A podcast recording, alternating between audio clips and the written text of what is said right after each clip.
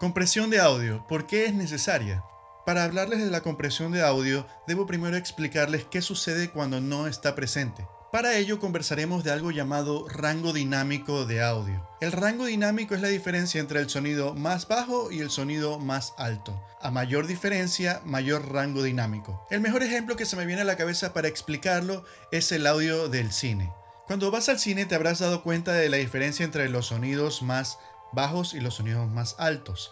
Por ejemplo, cuando alguien está susurrando en la película y de repente una explosión inmensa se viene encima y saltas de tu asiento, esa diferencia de volumen que existe, que es amplia entre el volumen más bajo y más alto, es el gran rango dinámico que existe en el cine, por ejemplo. Y como te habrás dado cuenta, en el cine es aplicado para generar una reacción en el espectador. Si todo sonara con el mismo volumen, no habría ninguna reacción en ti y las películas se volverían un poco aburridas.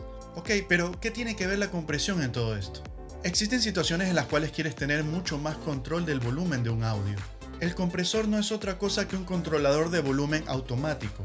Digamos que tenemos el audio de una locución y a lo largo de este, el locutor va variando su intención, va variando la forma en la cual dice las cosas, a veces habla más fuerte, a veces habla más de forma más débil, y entonces si nosotros dejáramos el audio tal y como está, de pronto tendríamos que agarrar y subir el volumen y bajar el volumen del dispositivo que estemos usando.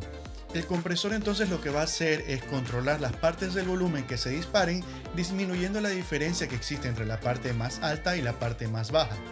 ¿Cómo funciona un compresor? Para comenzar te permite elegir un rango de volumen que va a ser tomado en cuenta por el compresor. Es decir, si en el audio tenemos picos muy altos, vamos a tener que elegir un rango de decibeles que van a ser tratados por el compresor. Luego vas a tener la opción de elegir la relación entre el audio que llega al compresor y el audio que sale de él. Vas a encontrar relaciones típicas como de 3 a 1, 4 a 1, 5 a 1, 8 a 1, etc bueno, más arriba de eso realmente ya se convierte en un limitador, pero esa es otra historia. El 3 a 1, por ejemplo, significa que por 3 decibeles que entren al compresor solamente va a salir 1. Lo que vamos a conseguir es atenuar esos picos para que el audio en general sea mucho más estable y no tenga esos saltos de volumen.